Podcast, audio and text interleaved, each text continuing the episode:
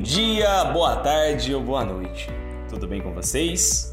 Aqui quem fala é o enfermeiro Guilherme Luiz e hoje eu estou passando aqui para falar com vocês sobre o Novembro Azul, o mês mundial de combate ao câncer de próstata.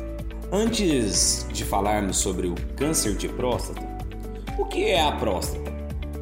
Bom, a próstata é uma glândula do sistema reprodutor masculino que pesa aproximadamente 20 gramas e se assemelha a uma castanha. Ela localiza-se abaixo da bexiga e a sua principal função, juntamente com as vesículas seminais, é auxiliar na produção de esperma.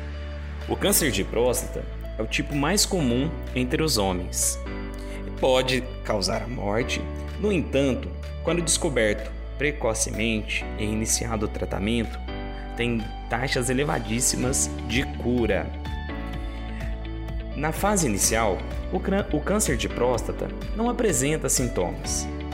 E quando alguns sinais começam a aparecer, há uma estimativa que cerca de 95% desses tumores eles já estão em fase avançada, o que dificulta o processo de cura.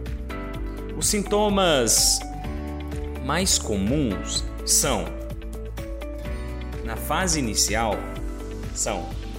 Dificuldade de urinar, demora em começar e terminar de urinar, pode ter a presença de sangue na urina, diminuição do jato miccional, necessidade de urinar várias vezes durante o dia ou à noite, mesmo que em pequena quantidade.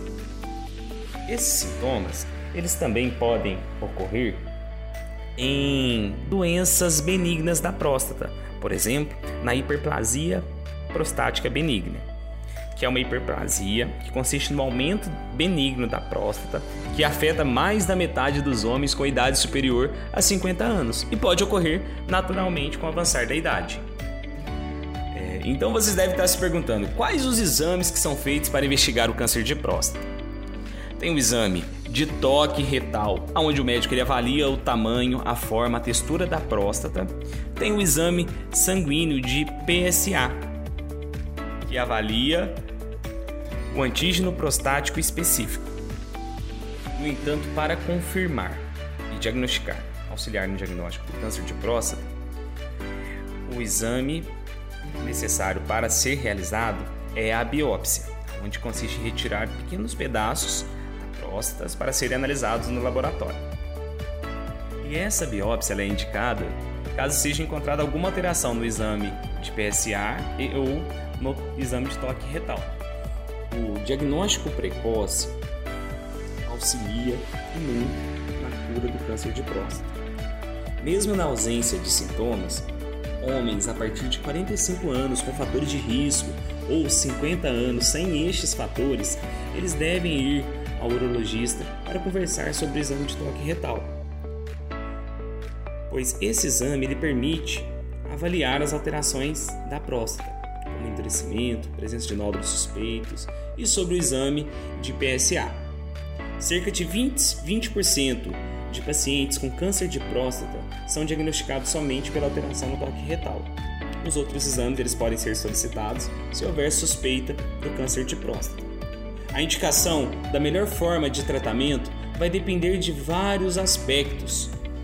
E esses aspectos eles estão relacionados ao estado de saúde da pessoa, ao estadiamento da doença, à expectativa de vida. É, em casos de alguns tumores que sejam menos agressivos, tem também aquela opção da vigilância ativa, no qual o médico ele faz o monitoramento da evolução da doença, intervindo se houver necessidade.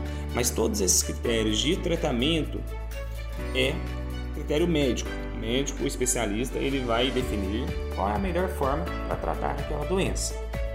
Os fatores de risco do câncer de próstata são histórico familiar, raça, obesidade. Então fiquem alerta. O câncer de próstata ele é um tipo mais comum entre os homens.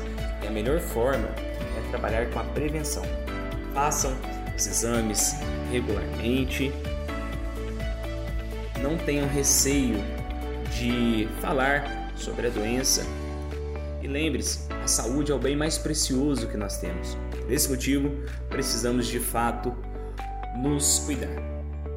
Forte abraço a todos e até a próxima.